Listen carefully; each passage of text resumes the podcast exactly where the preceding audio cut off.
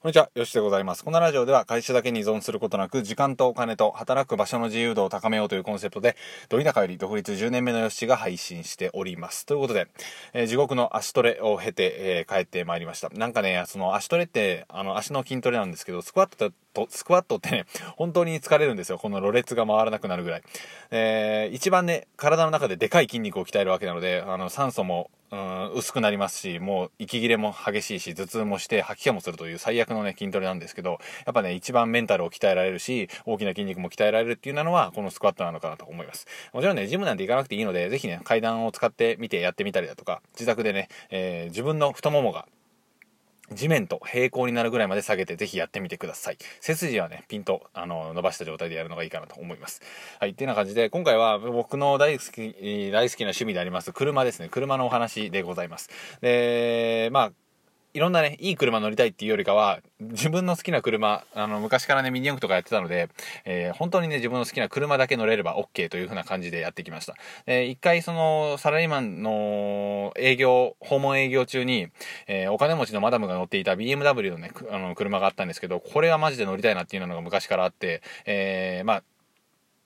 脱サラして、なんとか乗って、そして売却したんですけど、びっくりするぐらいね、安くなるんですよ。え？みたいな感じ。もう半額の半額ぐらいですかね。えー、買った金額の半額の半額ぐらいまで下がるんですね。外車っていうのは あの、驚きだと思うんですけど。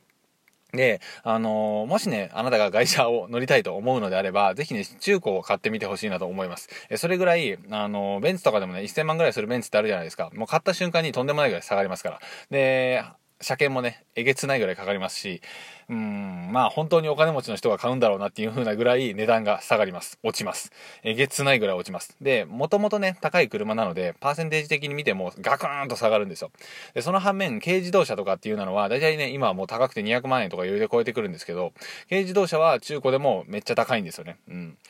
外車でこんなに下がるのに軽自動車は全然下がんないじゃんみたいな感じの、えー、パーセンテージなわけですよ。で、まあ、資産なんてね、よく言ったりするじゃないですか、車って。ね、僕の買った車は、まあ、BM だったんですけど、あの、これは資産じゃねえだろっていうぐらい、あの、金食い虫でした。で、廃屋ですし、えー、車検もね、あの、お金かかりますし、あとタイヤ代もめっちゃかかりますし、えー、あとは、ガソリン代も終わってますね。うん、燃費も最悪ですし、大体ね、3倍ぐらいですかね。普通の車の3倍ぐらい悪いぐらいの燃費でございますました。廃屋だしね。っていうことを考えると、こんなもんは、あの、間違ってもね、資産じゃないんですよ、車っていうのは。っていう風なのを分かった上で、やっぱ買わないといけないなっていうのを、あの、当時はバカだったので分かってなかったんですけど、まあ、ちょっとね、あの、企業で成功、成功っていうか、まあ、うまく生活をしていけるぐらいになったので、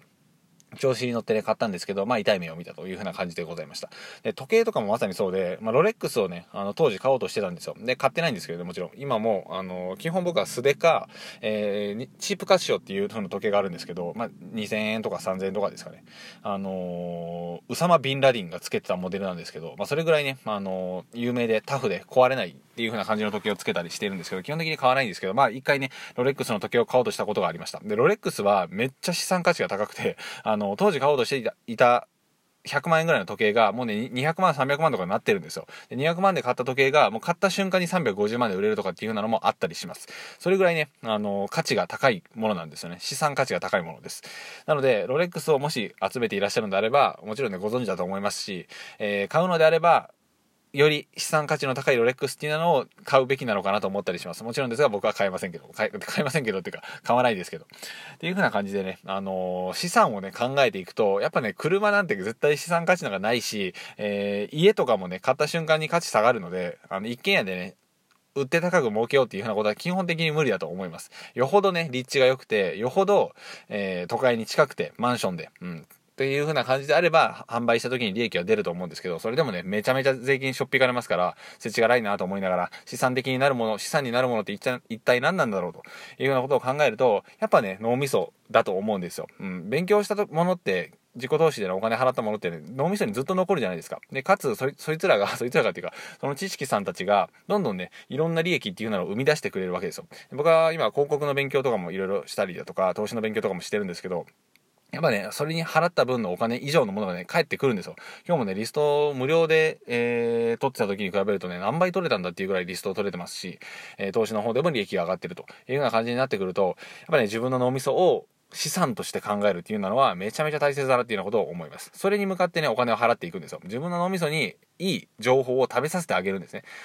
パクパクパクと、えー、自分の脳みそを、ご飯を、いいご飯を食べさせてあげると。そして、それを食べたのであれば、ちゃんとね、アウトプットするっていう風な習慣を身につけていけば、やっぱね、脳みそが最強だなっていうようなことを最近よく思います。なので、是非ね、あの、いきなり、あのー、高いね、高級な時計とか、うん、ブランドのバッグとか、えー、あとは何でしょう、高級な車、高級車とか、まさにそうですよね。マジで資産価値ないですから、えー、圧倒的に余裕が生まれてから買うの方がいいんじゃないかなと思います。というふうな感じでございました。もちろんね、あの、僕は大好きだったので、あの、車を買ったわけなんですけど、それはそれでいいと思いながらも、僕の場合はダメだったなと思うこともあるので、反省しながら進んでいきたいなと思います。えー、本当にね、車っていうのはね、お金がかかりますから、なんとかね、これ抑えた方がいいんじゃないのって思ったりするんですけど、僕は大好きなので、車にはね、もうえげつないぐらいお金かけてきていますし、ちょっとね、あの、バイト時代からバイクにもね、お金めっちゃかけていたので、あというようなところがあるんですけど、まあちょっとバイトのバイクの話はもう一本今からラジオ撮りたいと思います。まだよかったら聞いてみてください。えー、資産に対する大切な感じの話でございました。ではまた次回の放送でお会いしましょう。よかったらね、あのブログ、あの、やってますので見てみてほしいなと思います。では、さよなら。